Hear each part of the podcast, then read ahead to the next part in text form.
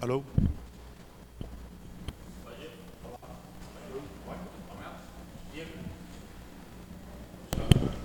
Eu? Agora está. Bom dia a todos. Que todos sejam bem-vindos à Casa de Altivo Porfiro. Que todos aqui se sintam bem. É. Ah, tudo bem.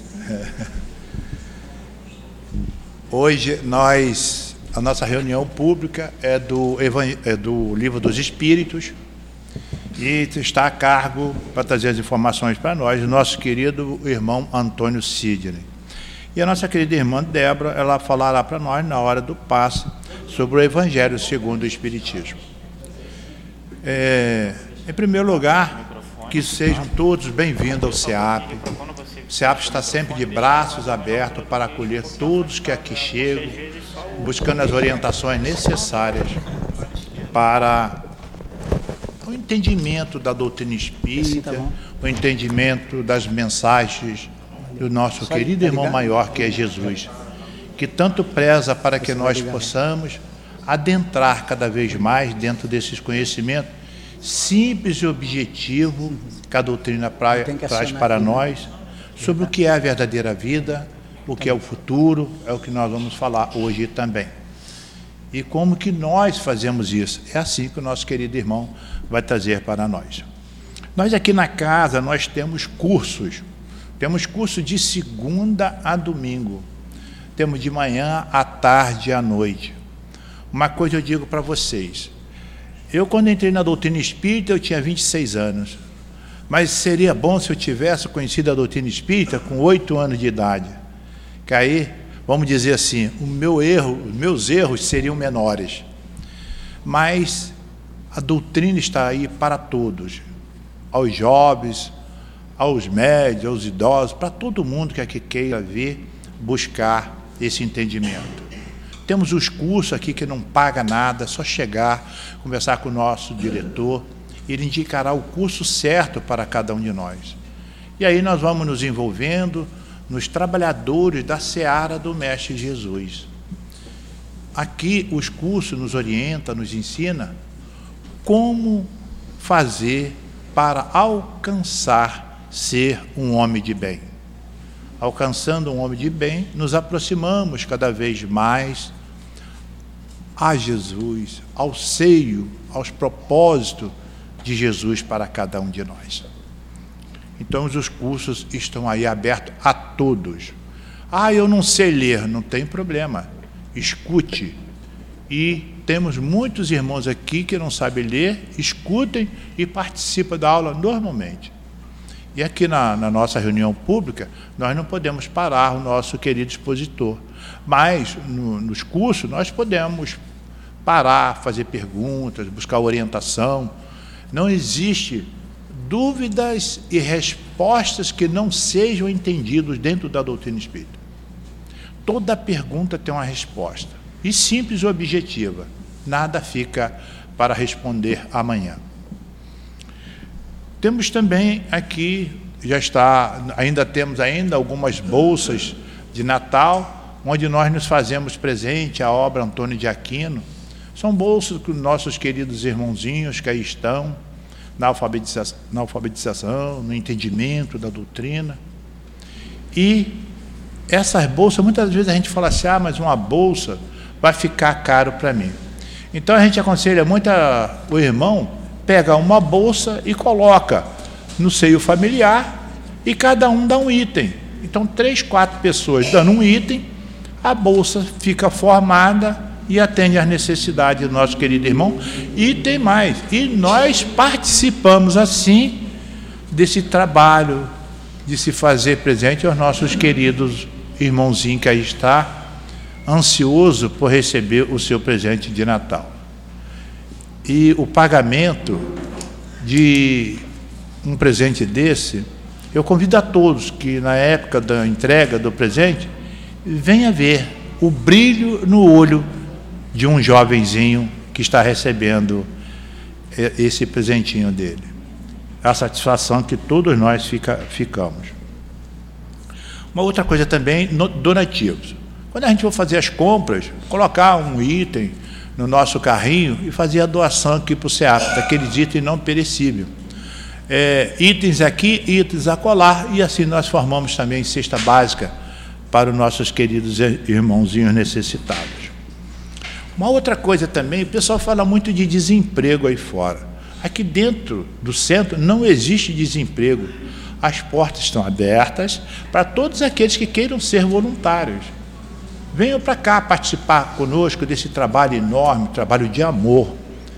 E a paga que nós temos é estar sendo úteis a nós, à humanidade, auxiliando nossos queridos irmãozinhos no entendimento e a Jesus. Uma coisa eu digo para vocês: o salário é muito bom. O salário agrada a todos e atende a todas as nossas necessidades. E na realidade, nós fazendo isso, nós somos trabalhadores de Jesus.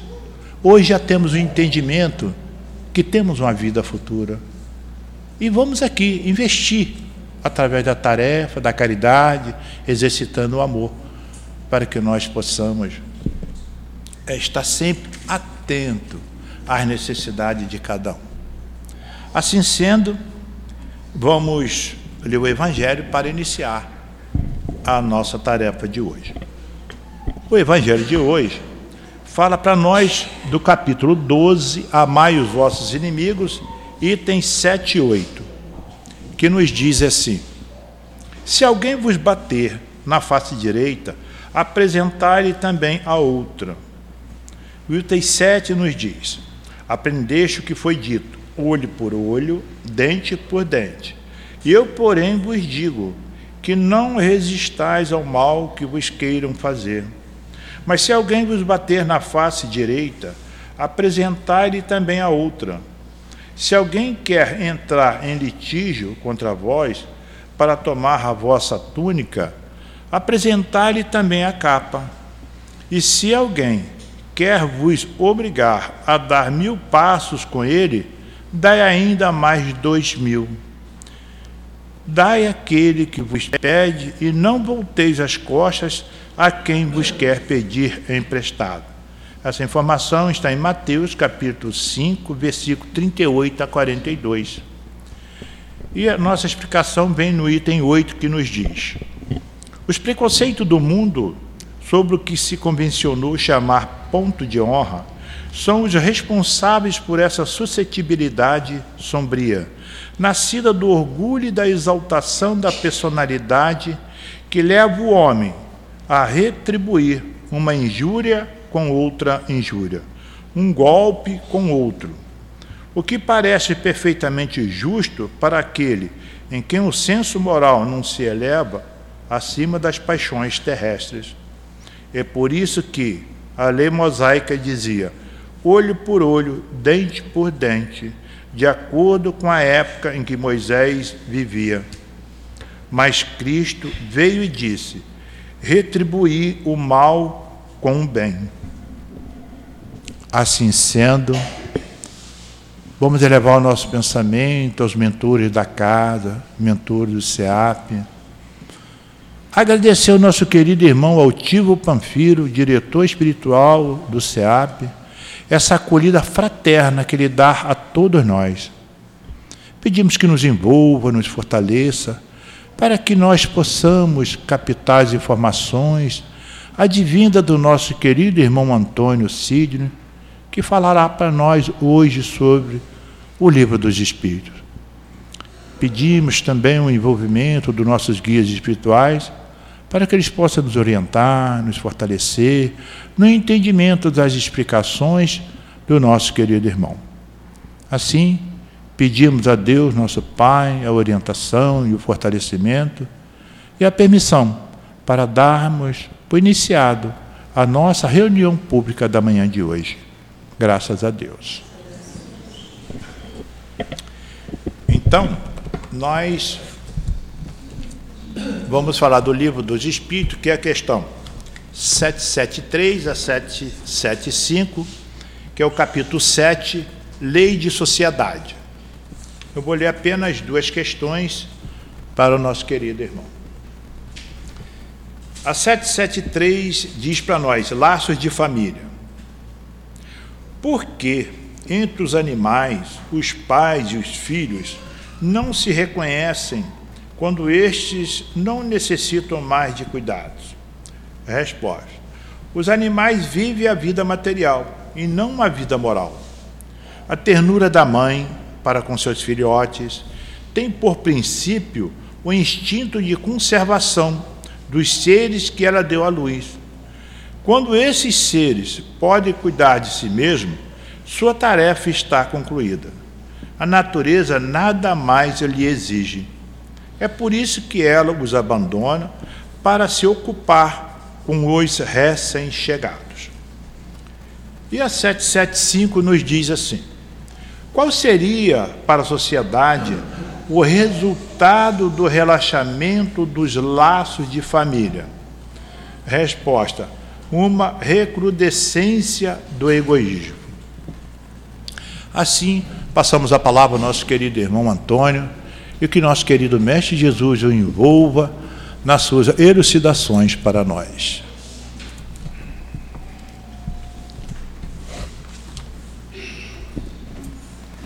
A filosofia indaga, a ciência explica, a moral transforma.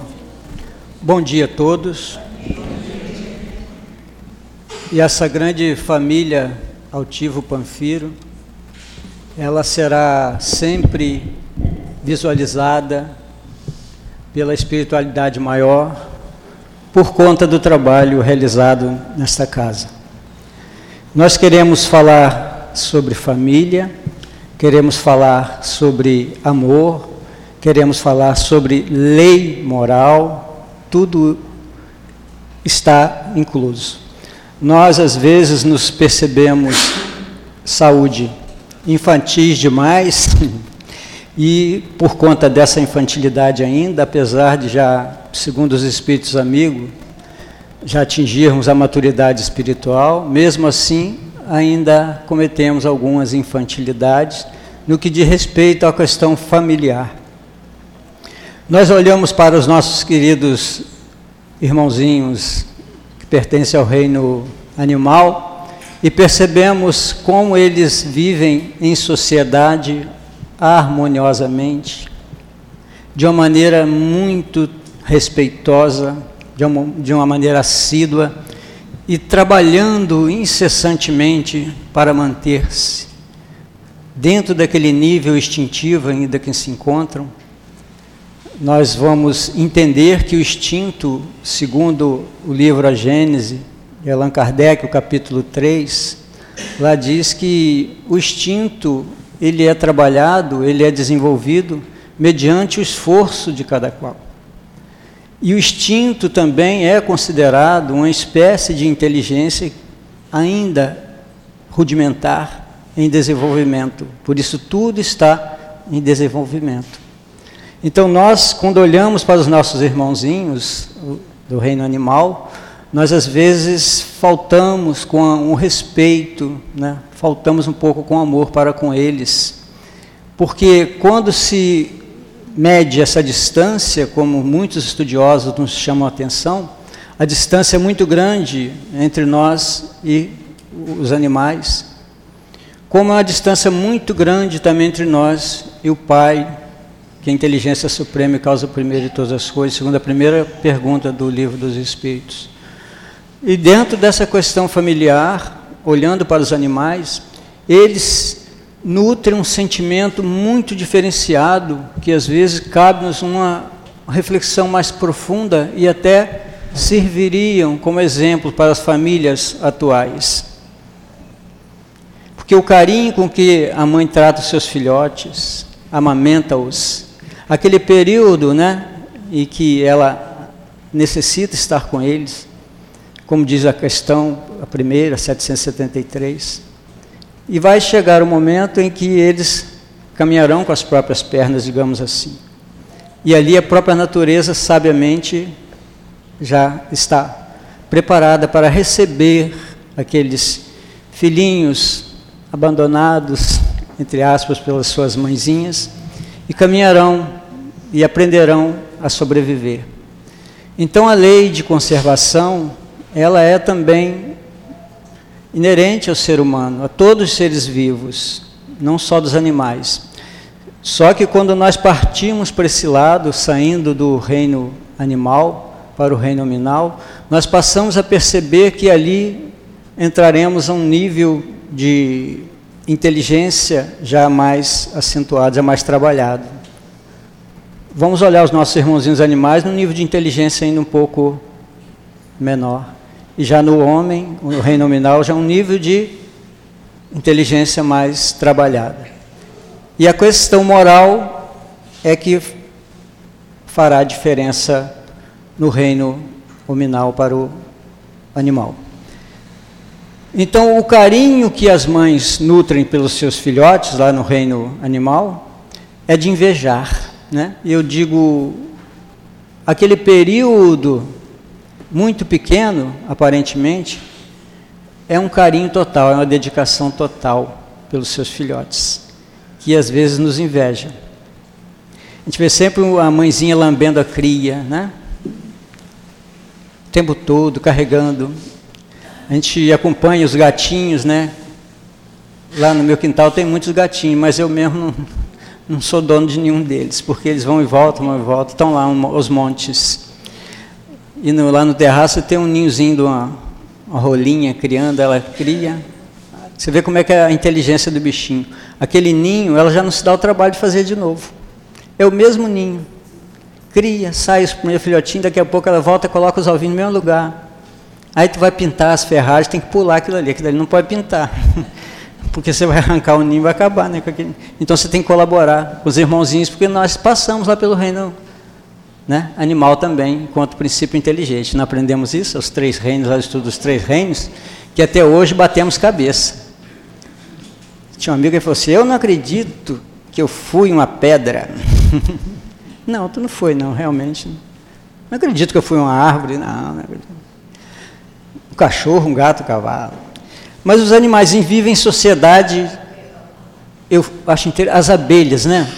Você vê que, que comunidade é aquela? As abelhas, já prestando atenção? Né? Uma escala ali, uma, uma coisa tão respeitosa, né? A abelha rainha, tem os zangões, tem os machos, tem aquela coisa, tem os teus operários, né? E todo mundo dentro do seu, do seu quadrado e cada um atuando de maneira tão é, harmoniosa que poderíamos observar mais o trabalhinho das nossas irmãs abelhas e trazer aquele exemplo para dentro de casa, para nossa, dentro das nossas famílias. Não é? Porque dentro do nosso lar falta-nos essa visão e a harmonia tem que estar presente, tem que ser um ambiente harmônico, porque senão tudo se perde. E quando nós olhamos para a questão familiar, é muito importante nós observarmos mais no passado e percebermos que lá no passado nós fizemos parte, sim, daquela mesma família. E que muitas das vezes, a maioria das vezes, não é uma regra, mas retornamos no mesmo seio familiar. Nós aprendemos isso na doutrina espírita. Até resolvermos todas as pendengas que são necessárias serem resolvidas. É isso que é necessário a gente perceber isso. Então, quando o nosso irmãozinho Raul Teixeira falou, ó, gente, Pode acontecer em uma família todos serem inimigos entre si. Todos. Já imaginamos isso? A gente percebe a família hoje bem deteriorada, né? Bem abaixo do aceitável. Eu estava conversando com um rapaz que trouxe de carro, e a gente começou a falar um pouquinho, sem querer, começou a falar sobre família, né? Só que a pessoa que é da, da determinada religião, ela tem uma ideia diferente, né? E a gente ouve para aprender também com os outros de outras religiões. Ele é evangélico, ele veio conversando, a gente acabou papeando e aí começou a entrar no negócio de ir para o inferno, aí eu falei, aí eu, aí eu já senti muita vontade de continuar o papo, mas continuei conversando, né? Você pode ir para o inferno, se fizer besteira que vai para o inferno, ainda tem isso, mas a gente respeita, né? A gente respeita e continuamos a nossa caminhada. Então, as famílias hoje falta a palavra-chave, é a palavra amor. Não é verdade? O filho que ama sua mãe, a mãe que ama o seu filho, verdadeiramente, serão felizes dentro do seu familiar.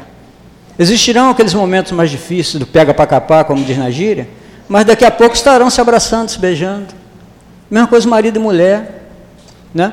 Então, se perguntarmos a um casal, perguntarmos principalmente à mulher, de quem ela gosta mais, se é do filho, se é do marido, ela automaticamente vai dizer que é do filho, que ama mais o filho. Não acontece isso? Alguém discorda? Se perguntar aqui alguma mãe, não concorda não? Não, eu concordo. Concorda? Ah, porque você fez assim. É, tá bom. Então a mãe vai dizer que, que ama mais seu filho, né? Não é verdade? O marido fica, pum, à esquerda. E aquele marido, de repente, se você olhar para o lado espiritual e perceber que aquele marido for um grande inimigo do passado, né? E ele volta como filho. Aí você vai dizer novamente: Eu amo mais meu filho. Você vai estar amando seu marido de qualquer maneira. Vai ter que amá-lo, aquela mala. então não tem como ser diferente. Por mais que a gente relute, não tem como fugir dessa regra familiar. Temos que nos amar, primeiramente no seio familiar. É muito fácil eu dizer: Eu amo você, Raquel. E tem outra Raquel lá em casa também que eu repito muito isso que amo. Então eu tô, acho que eu estou mais ou menos. Eu estou conseguindo fazer exercício dentro e fora de casa. Porque existe a pessoa que ela é muito amiga, muito amorosa, fora de casa, do portão para fora. Mas dentro de casa é um tirano, uma tirana, sei lá, essa plural. Essa... Dentro de casa é o bicho. É que controla, tem que ser assim. Não é verdade? É verdade, né? Então, como é que é seu nome? Diana? Daiane. É verdade, Daiane? Então. Então nós, é, às vezes, erramos por demais por não olharmos mais para trás, os nossos familiares. Por que estamos vivendo em família? Por que essa necessidade de nos aturarmos, pelo menos, né? de amarmos os nossos inimigos? O capítulo 12 é a lição principal me perdoe. Principal é essa, é que amemos os nossos inimigos. E às vezes os nossos inimigos estão dentro do seio familiar. Não citamos aqui que às vezes uma família inteirinha são, somos todos inimigos entre si, são todos inimigos entre si. E como trabalhar essa problemática? Como conseguir estabilizar os, o controle emocional para não tomar atitudes bruscas, até brutais? um em relação ao outro. Quantos crimes acontecem no seio familiar, de famílias, né? De familiares. Aí a gente olha assim, caramba, o Espiritismo tem uma visão sobre isso. Então nós precisamos perceber, né? O que podemos fazer, o que devemos fazer em favor de nós mesmos, em favor do próximo. Porque se tem uma família que está totalmente destrembelhada na esquina, mas se a minha está bem harmonizada, tranquila, eu não estou nem aí para o Brasil. Eu quero é olhar a minha. Mas quando nós estendemos esse pensamento, esse sentimento para a questão da família universal, que o Espiritismo nos chama atenção, Joana de Ângeles nos chama atenção, nós passaremos a sentir na pele a dificuldade que o outro sente os problemas que aquelas famílias, que aquela família está passando, nós sentiremos aqueles mesmos problemas vibrando dentro de nós e nos cobrando, nos chamando a atenção para que façamos alguma coisa para ajudá-los. Não percebemos isso? Então, não há essa coisa da, da, dos laços consanguíneos, eles devem ser respeitados e devem ser trabalhados, sim. Mas os espíritos nos chamam atenção para o verdadeiro laço de família, é o laço espiritual. E na 205, livro do Espírito, fala que eles eles se reforçam a partir da lei da encarnação, da reencarnação. Então, não vai enfraquecer pelo fato de desencarnarmos. Pelo contrário, nós vamos nos achegando mais aqueles espíritos que temos afinidades, aqueles espíritos que estão que comungam conosco a mesma proposta do avançar, do evoluir sempre, porque estamos caminhando para lá. Não tem outra explicação. Para vivermos bem numa sociedade bem estruturada, bem humana, nós precisamos viver bem familiarmente falando. Tem que ser uma família bem harmônica, bem harmonizada e bem estruturada. Porque isso refletirá a sociedade, As famílias são a sociedade. Concordamos, né, Daiane? Então a verdade nos libertará? Sim. Mas como trabalhar essa verdade no seio familiar? Existe alguém que nos odeia dentro daquela família? Um ou mais. Mas o que, é que nós temos que fazer? A única certeza que nós temos é que devemos, devemos, precisamos amar. Precisamos amar aquele ser que vem como um, né, uma pedra no sapato, que está nos incomodando o tempo todo. E o que é que nos incomoda? Nós temos uma visão muito estreita dessa questão daquilo que nos incomoda. Dentro da família, tudo pode nos incomodar. Se um filho faltar uma aula, ferrou, acabou o mundo. O pai fica agitado, acabou, não vai nem naquele dia, não, não vou para a reunião espírita hoje não, que meu filho faltou aula, eu tô, não sei nem o que, que eu faço, vontade de pegar ele pelo pescoço. Meu Deus, olha a hora, a oportunidade que ele teve de trabalhar, respirar, entender aquele momento do seu filho, e chegar para ele, chamar num canto, conversar, colocar no colinho. Opa, olha como é que a coisa muda, a configuração. Mas quando mantém-se com aquele pensamento terrível na cabeça, o que, que eu vou fazer com esse menino, hein? Pô, em 365 dias de aula faltou uma. O que, que isso não pode acontecer? Um dia. No ano ele faltou um dia. E ele vai ser massacrado, aquele filho. E ele não entende que aquele espírito pode, de repente, estar precisando daquele momento de sentar-se no seu colo, aquele conforto espiritual, aquele ombro amigo, para ele poder enxergar as coisas diferentes, aproveitar a oportunidade e mostrar ele por quê, meu filho. Se você faltou a aula é por isso, por isso não vale a pena, porque você vai perder. Vai explicando por quê. Não pode faltar simplesmente, por que, que não pode? Pode, e daí? Faltou. Né? Não poderia, mas faltou. Então, a grande proposta para todos nós é justamente frearmos todo esse movimento em torno da família. Porque a gente olha a sociedade, a sociedade está perdida, de um modo geral, uma grande parte. Mas aí nos perguntamos: realmente a sociedade está perdida? Aí nós olhamos a sociedade, mas esquecemos de olhar as, as famílias. Como estão as famílias? Como está a convivência da família? É isso que nos falta.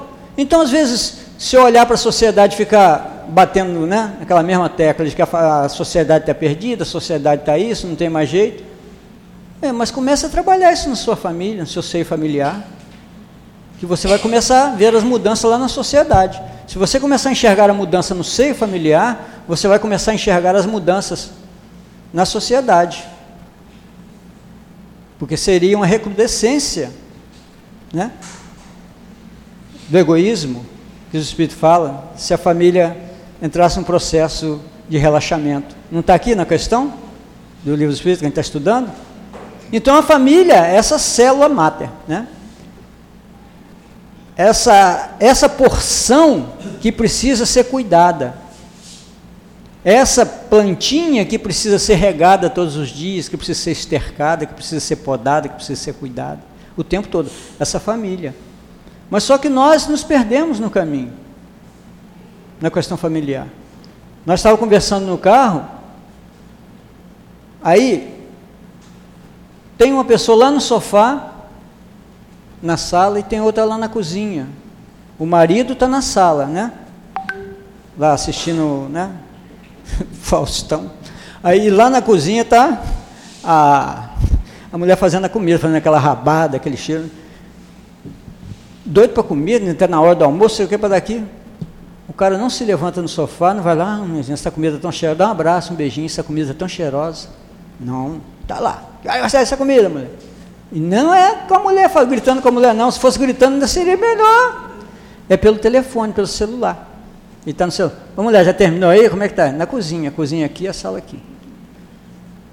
Coisas simples que nós podemos fazer. Custava danado sair do sofá e lá, né? Dar um abraço na sua esposa dá um beijinho, pô, essa comida é tão cheirosa, tão gostosa. Falta muito, quer que ajuda aí? Não. Como é que é? Vai, manda logo pelo celular. Manda logo, estou cheio de. E isso, essas coisinhas bobas, vai minando, vai minando. E com isso, as pessoas vão é, se, entriste se entristecendo de uma maneira tal que passam a acreditar que não existe a felicidade. Mas os Espíritos nos falam que a felicidade, sim, ela existe, pode ser agora, você pode se sentir feliz hoje sim, de acordo com a vida que levaste, de acordo com a vida que levaste durante toda a sua trajetória, você pode sentir-se feliz no meio de toda essa confusão toda que aí está instalada.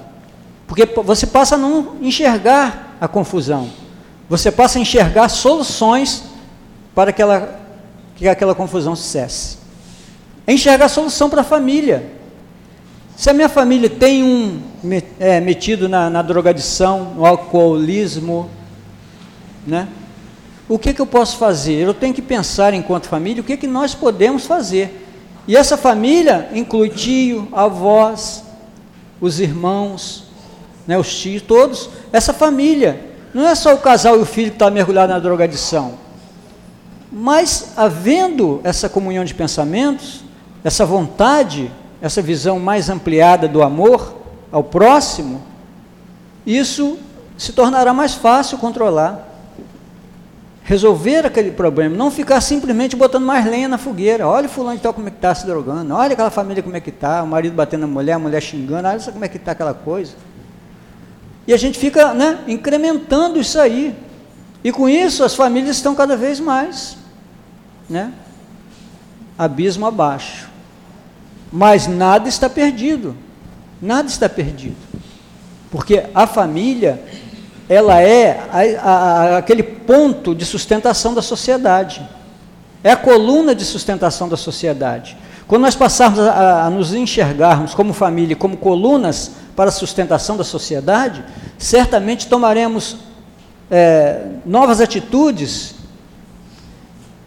agiremos de maneira mais amável para com o nosso próximo, começando por aqueles que estão dentro do lar.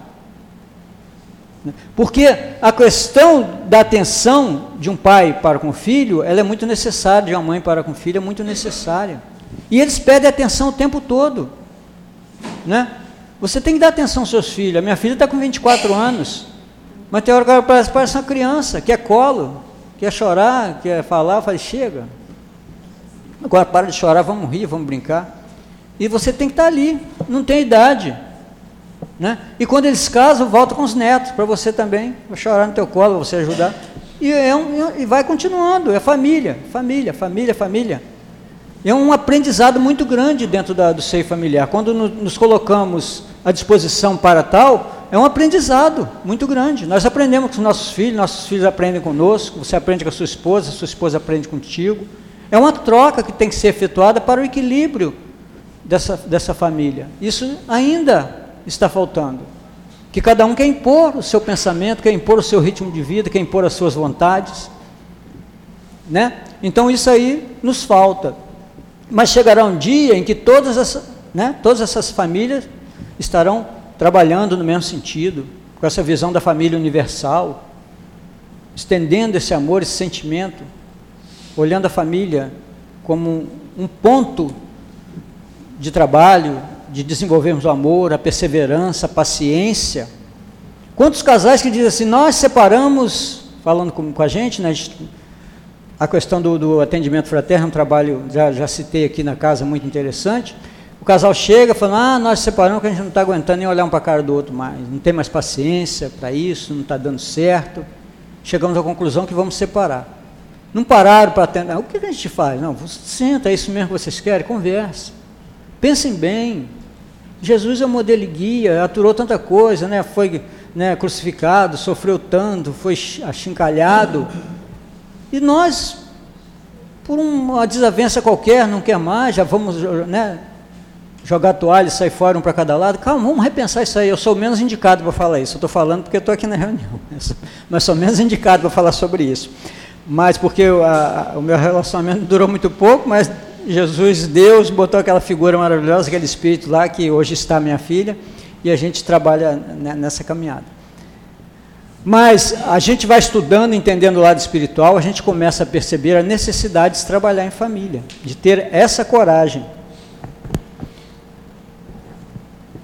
Na questão 775, tem, tem uma colocação de um espírito amigo. Então,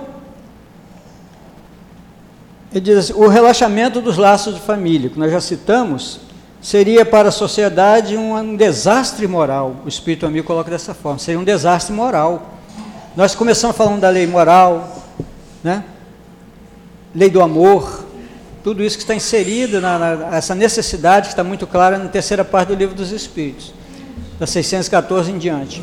Então a gente começa a entender todos esses pontos que devem ser entendidos e trabalhados por nós, não apenas visualizados ah, nós entendemos isso, sabemos que é dessa forma, mas não agimos, não fazemos dessa forma. Fazemos de uma maneira tortuosa, diferente, com isso sofremos muito. Então ele fala dessa questão aqui. Então, o que aconteceria ao corpo se desfizéssemos os órgãos que o compõem? Certamente que seria a morte. Se acontecer um relaxamento da família, é um desastre total. A sociedade não mais terá cara não terá identidade, a sociedade a qual nós né, nos acolheu, a qual nós vivemos, não terá mais cara. Será uma sociedade totalmente desfigurada. Hoje nós estamos lutando, trabalhando com muita força, com muita fé e coragem, para que o mundo, né, para que o mundo entenda que o período é um período difícil e que requer propostas para que problemas venham a ser resolvidos. Nós estamos falando diretamente à família. Quantas dificuldades dentro do seio familiar que poderia ser trabalhado, ser resolvido ali entre né, os cônjuges, poderia ser resolvido, mas não são resolvidos esses problemas, continuam ali batendo. E com isso gera incertezas, gera intranquilidade. Então, o que, como a pessoa vai viver em sociedade intranquila, incerta, sem nenhuma perspectiva de melhora. E nós repetidas vezes, ah, não, troço está indo, está perdido, não tem mais jeito. Não, gente, vamos parar com isso, vamos trabalhar por alguma coisa, alguns pontos sutis que precisam, precisarão ser trabalhados dentro da família, para que isso surta um efeito na sociedade. Não é a lei de sociedade que nós estamos estudando, trabalhando nesse período agora, né, finalizando? Então vamos atentar para isso. É muito simples nós sentarmos e falar assim, tudo está perdido. Fulano de tal já era. Olha lá. Vamos fazer diferente, né? buscar meios, fazer uma auto-reflexão de nós, em cima de nós mesmos, para o que, que eu posso fazer por mim? Porque às vezes eu estou pensando em fazer para o outro, mas às vezes eu não consigo fazer nem por mim. Não é isso, Raquel? Tem essa dificuldade entre nós ainda. Eu estou no. Ah, o, a, o cara. Aquele negócio de o chefe da família, um, tem um negócio esquisito isso, chefe da família. Então, ah, eu sou o chefe da família, então eu falo e, né, pessoa ali, porque eu, eu dou dinheiro, eu pago a conta, eu boto comida dentro de casa, então ó, o que eu falar é, é lei, é regra, tá? isso aí não existe. O casamento não vai longe não. Mesmo que a mulher não esteja trabalhando nem nada, mas ela está trabalhando muito mais, porque ela está em casa. A dona de casa, eu sei que é isso que eu estou sentindo isso na pele, não é fácil não bato palmas para a mulherada, porque dona de casa é uma, coisa, é uma missão difícil. Né? A pessoa chega, o que, você fez para a comida hoje? No caso da minha filha. Pai, o que, você fez? Fiz, filho. Você, ah, de novo isso? É uma filha. Não deu para sair, papai sair, porque ela chega do trabalho cansado. E eu estou em casa, né? Isso que a, o velho tem dessas coisas. Fica em casa se ferra, né? Pensa que vai descansar. Faz, faz a, fez a janta hoje?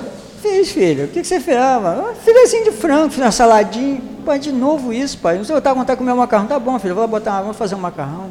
Aí você vai, então você vai levando essas coisas e não se irritando com detalhes tão pequenos. Ah, mas eu queria comer macarrão, pai, queria uma... Não, filho, não tem nada, não. Vamos ali, vamos botar água rapidinho. Né? Isso quase 11 horas da noite que ela chega. Eu doido para deitar, velho, tá de sono. Velho, chega uma hora que cai para o lado que é difícil, mas aí tu firma faz uma prece forte, volta, porque é família, você tem que estar ali, né? Você tem que ouvir o choro, o chororô do filho, né?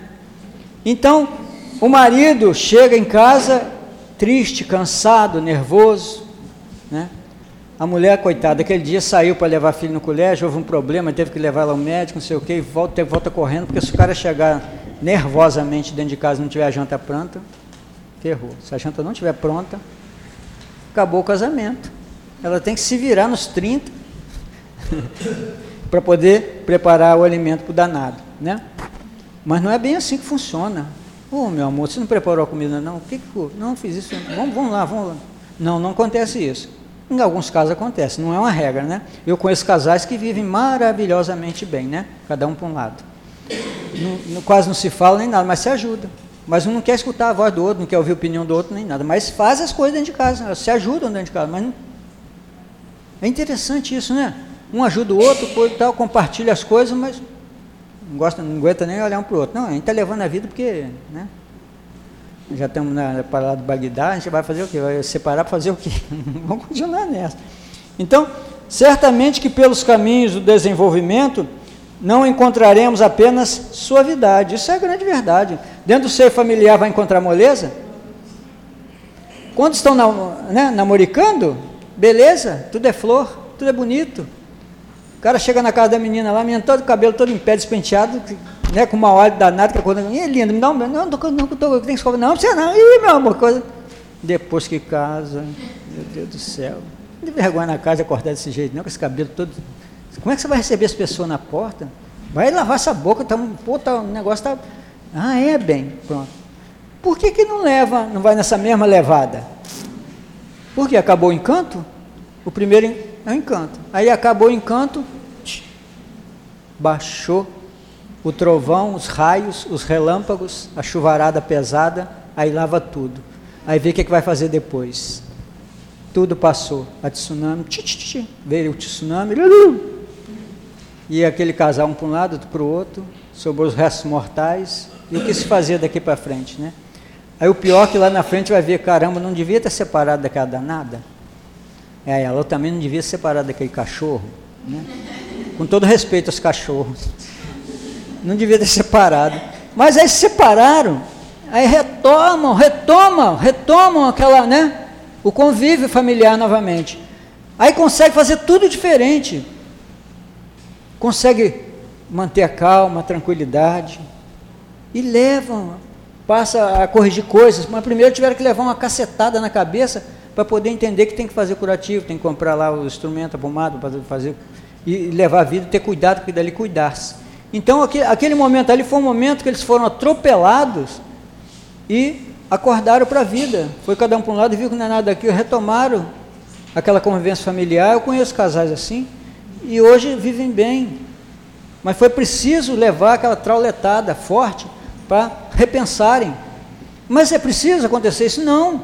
Façamos diferente, o mais rápido possível, para conseguirmos caminhar e fortalecer esses laços de família que precisam ser fortalecidos. Não é isso? Então é dentro dessa questão que nós vamos continuar aqui. Quem se apega somente em combater o erro alheio, nada apresenta em favor dos que padecem. Eles desejam defender aquilo que eles mesmos desconhecem. É, essa colocação, esse trechinho é maravilhoso para a gente repensar, para a gente refletir a questão familiar. Né? Você quer corrigir o outro, mas você não se permite ser corrigido. Né? Isso é repetidas vezes, muita gente fala isso dentro dos grupos espíritos. Você precisa se corrigir. Como é que você quer corrigir o outro? Se você está precisando de, de alguém que o corrija. Não é interessante isso? Então esse alguém é você mesmo, você precisa se corrigir.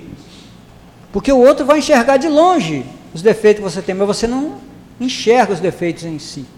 Então é essa que é a problemática muito grande. Então eu vou lidar com o outro dentro de casa, eu quero corrigir. Eu estou falando de filho, que sou eu e minha filha. Eu vou falar com a minha filha, tem que fazer, tem que fazer aquilo. Aí depois eu falo, caramba, não, não é isso. Filha, você não tem que fazer isso, você deve fazer assim, que eu acho que é melhor. O que, é que você acha? Ah, pai, eu acho que é, eu acho que eu concordo, se envolver. Então tá bom, filho, pensa direitinho. Vai ser melhor, eu acho que vai ser melhor. Não você faz isso, faz aquilo. Não, fica, fica, fica coisa feia, fica estranho. Né? Então, a gente vai chegando a uma certa idade, né? Eles falam que é a melhor idade, né? Isso. Dói até o couro cabeludo, mas é a melhor idade. Então a gente fica assim, levando isso a sério. Então você passa dos 60 e tal, vai daqui a pouco caminhando para 70, é a melhor idade, está bonito, mas dói tudo, né? Então a pessoa, a, a, a, o seu filho falou assim, pai, cuidado com isso aí, não sobe aí nessa árvore. Filho, eu estou subindo que eu tenho que podar essa árvore aqui, porque vai estar tá caindo, ele foi ali no vizinho, o vizinho está reclamando.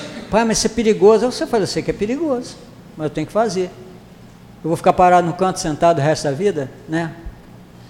Aí eu pego e vou fazer minha corrida. Pai, por que você não fica em casa hoje? Não, não, hoje é dia, eu tenho que fazer minha corrida hoje. Está marcado, eu sou um disciplinado, eu tenho que ter disciplina no, no, na minha atividade física, senão eu estou lascado. Senão amanhã eu amanheço durinho aqui nessa cama, filho. Eu não posso. Eu tenho que chegar pelo menos a 120, 130 só e eu paro, mas por enquanto não vou parar não. Né? Então a gente vai levando a vida, porque a, a, o cabelo branqueou, não vai fazer mais nada? Vai fazer sim, aí que tem que se desdobrar para procurar fazer. Tem que ter cuidado, é claro, certos limites, né? Você tem coisas que ah, tem um comando, mas o corpo não obedece. Ah, você pode fazer, dá, dá um salto mortal que tu vai dar, tá ferrado. Você com 20 anos, 18, dava três cambalhotas, hoje tu dá uma, tu quase morre, sai todo de lado. Eu fui fazer isso lá na sala um dia, deu uma virada, fiquei, filho, eu tô. É. Está pensando que tem quantos anos, né? A gente até, às vezes, a gente dá um mole desse. Mas isso tudo vai nos ajudando a recompor as nossas energias, a pensar positivo, a vibrar positivamente. Né? Tem um vizinho meu que foi assassinado, não sei se foi assassinado, ele está em coma profundo. Uns falam que já morreu, outros falam que não morreu. Se morrer foi, foi enterrado como indigente, né, que eles falam, né? Então ele, um menino novo, de vinte e poucos anos, que estava roubando as casas, né? Aí tentaram matar nas três vezes. Aí na primeira vez eu conversei com ele abertamente, chamei no canto, falei: Ó, oh, estou conversando com você como um filho. Você é de uma família boa. Você é um menino bom, inteligente, bonito. Vai trabalhar, fazer um curso. Para de fazer isso. Eu peguei ele assim na hora, com a boca na botija, com a escadinha pendurada, cortando fio, roubando fio para poder. Tem esse negócio lá na nossa área, tem muito. Aqui não tem isso não, né? Lá na Baixada Fluminense tem muito isso que eles estão roubando. Aqui tem isso? Tem, tem, Daiane. Tem, Daiane. Eu pensei. Tem? Ah, eu pensei que não tinha, não. Ah, eu não sabia. Eu pensei que era só lá. Então ele estava ali cortando fio, desenrolando. Eu sentei, eu fiquei na beira do meio fio olhando para ele. Falei, aí ah, comecei a conversar com ele. Faz isso não, as coisas estão ficando estreitas para você, a gente tem que começar a falar a língua dele, o bicho vai pegar para o seu lado, sei o que, para daqui, para dali, porque eles conversam assim, né? Ah, vai. Uma semana depois quase mataram ele. Eu fiquei triste pra caramba. Eu falei, poxa vida, tanto que eu conversei com ele uma semana antes. Quase mataram. Ele fugiu, escapou, internaram ele, deixaram um tempo internado lá no, no espaço lá da, da, igreja. Ele voltou bem, recuperou, começou a fazer tudo de novo. Aí rouba a porta de alumínio, rouba uma casa, rouba outra, rouba fio. Aí tentaram a segunda, tentaram, dessa vez foram, né? E dizem que ele estava no hospital em coma. E uns já estão dizendo que ele morreu, não sei. Não tinha ninguém, só tinha ele e o irmão na, na casa. A própria casa, ele retirou tudo da casa, porta, janela, tudo, vendeu tudo no ferro velho. Para ver o, o maldito do, do, do vício, do crack. É devastador o crack. Então, é uma coisa que está entrando nas famílias, é a droga, há algum tempo. E os pais não estão se dando conta disso. Porque aquele filho sai bonitinho, arrumadinho com a mochilinha, vai para a escola e finge que vai para a escola, e vai para uma boca de fumo, comprar um negocinho com um cantinho fumar e vem, pega uma matéria com um colega lá depois e finge, mostra, tapei os pais direitinho, os pais acreditam. Lá perto de casa tem uns meninos que os pais juram que eles, mas estão metidos na droga. Então, como fazer isso para trabalhar essa questão da droga no seio familiar? Que a droga está invadindo as famílias. Não é só na, na, na periferia, não. No geral. Estão invadindo. A droga está invadindo as famílias de uma maneira muito direta e que os pais não estão atentos. Os pais estão muito desatentos quanto a isso. E por isso as famílias estão se perdendo. O álcool entra hoje na família. A criança com 10, 12 anos já está bebendo uísque, tomando vodka com aquele negócio energético, não sei o quê. Eu vejo por aí, por todo lado. Eu, quando botei meu primeiro copo de cerveja na boca, eu estava com 18 para 19 anos, no quartel.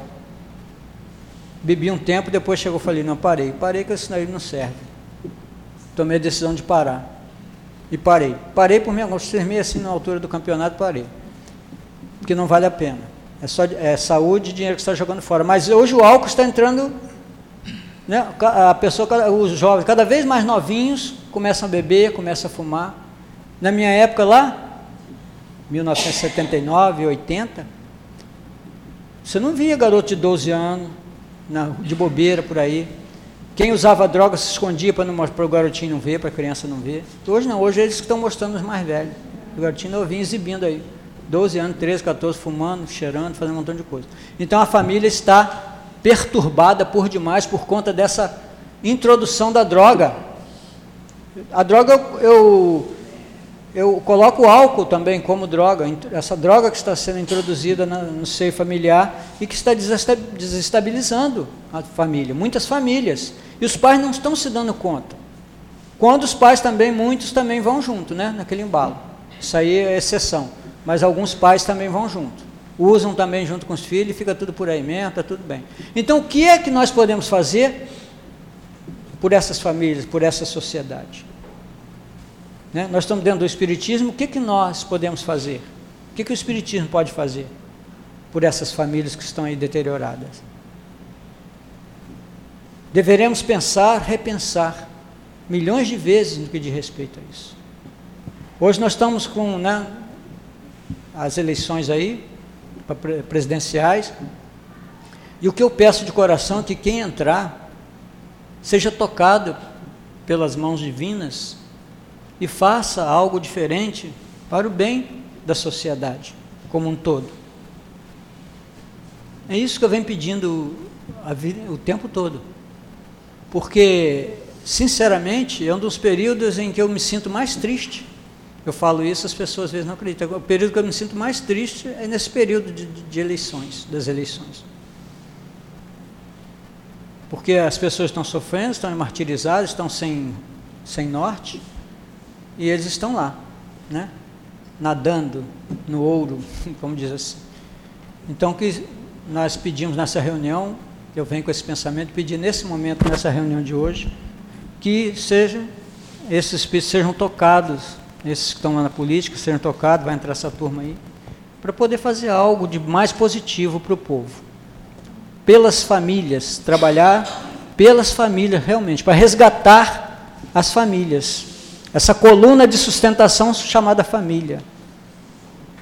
Esse meio em que você tem a oportunidade de trabalhar a paciência, a benevolência, pelo menos aprender a aturar o outro como ele é, dentro do seio familiar.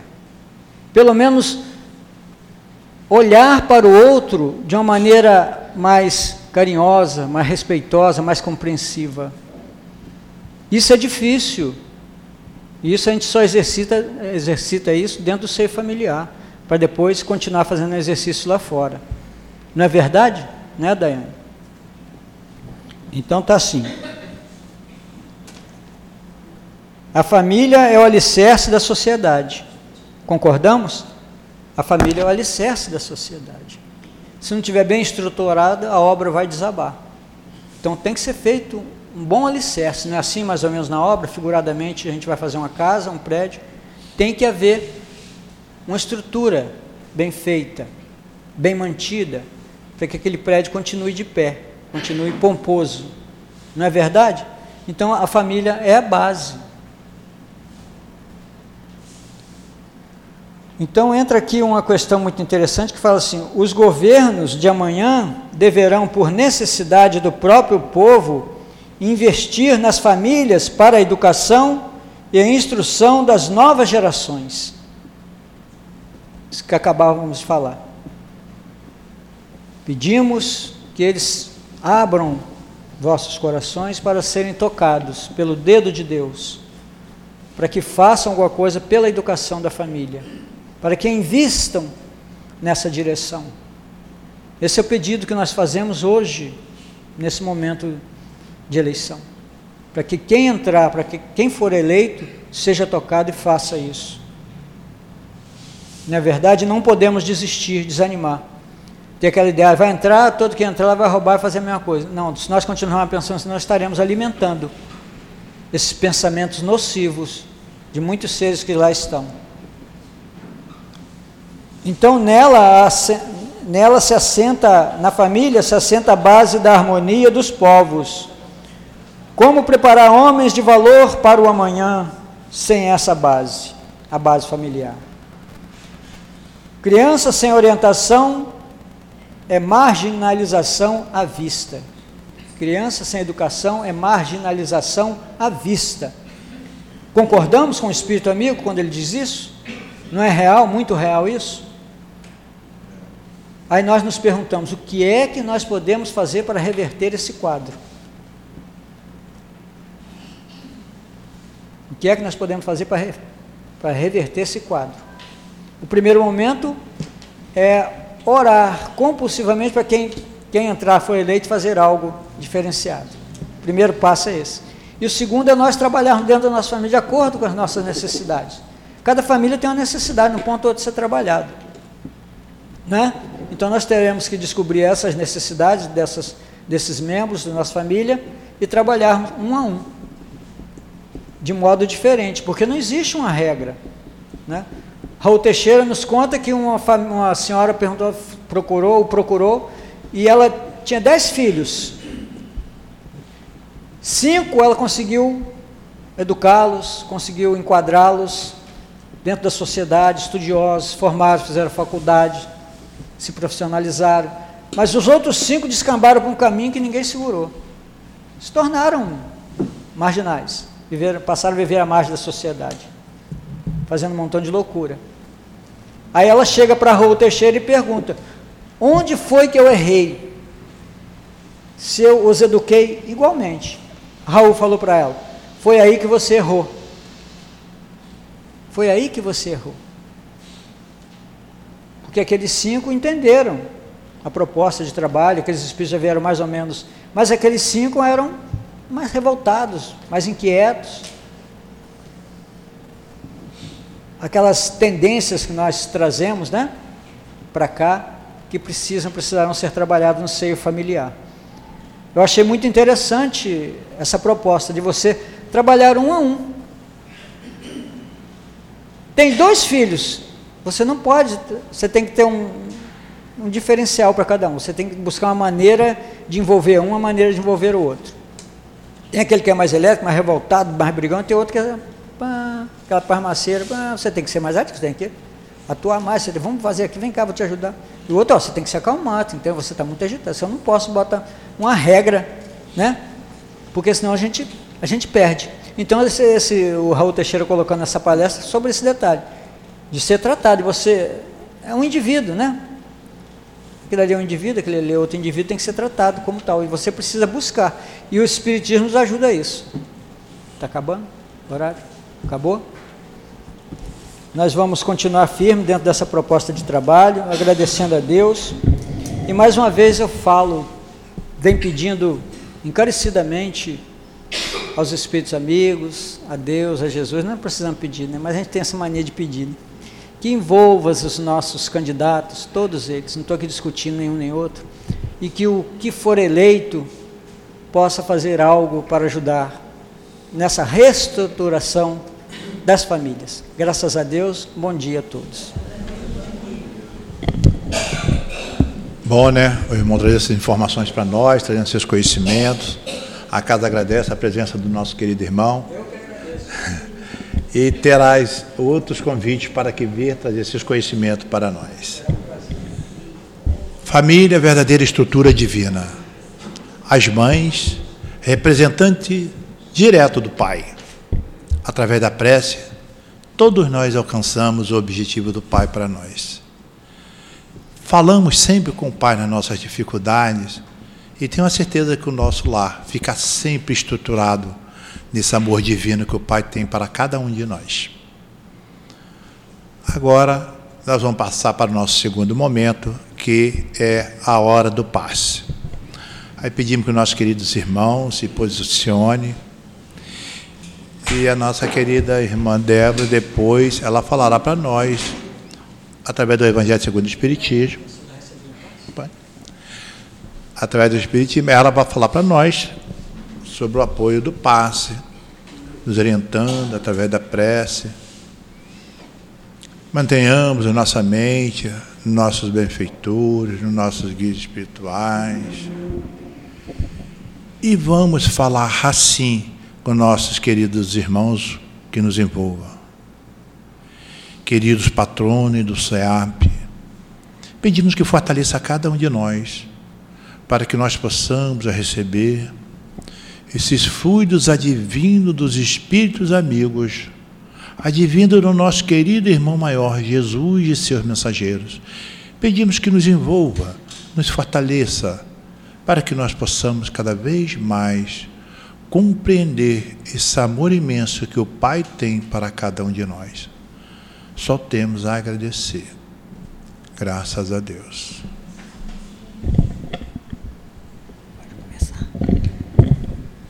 Então, queridos irmãos, se alguém vos bater a face direita, apresentai-lhe também a outra. Aprendeste o que foi dito, olho por olho, dente por dente. Eu, porém, vos digo que não resistais ao mal que vos queiram fazer, mas se alguém vos bater a face direita, apresentai-lhe também a outra. Se alguém quer entrar em litígio contra vós para tomar a vossa túnica, entregai-lhe também a capa. E se alguém quer vos obrigar a dar mil passos com ele, dai ainda mais dois mil. Daí aqueles que vos pede, e não volteis as costas a quem vos quer pedir, é emprestado. Então hoje, mais do que nunca, nós estamos aqui nessa casa de amor, buscando compreender essas palavras que a princípio parecem ainda sem sentido, mas que, refletindo melhor, podemos entender a mensagem do Cristo.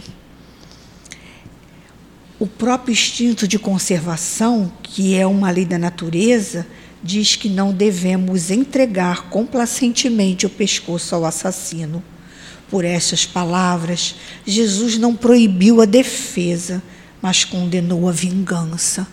Então, nesse momento aqui, que o outro chega e nos agride fisicamente, por palavras, podemos já compreender dentro desse amor infinito do Cristo o nosso papel diante daquele que nos ofende, diante daquele que traz o ímpeto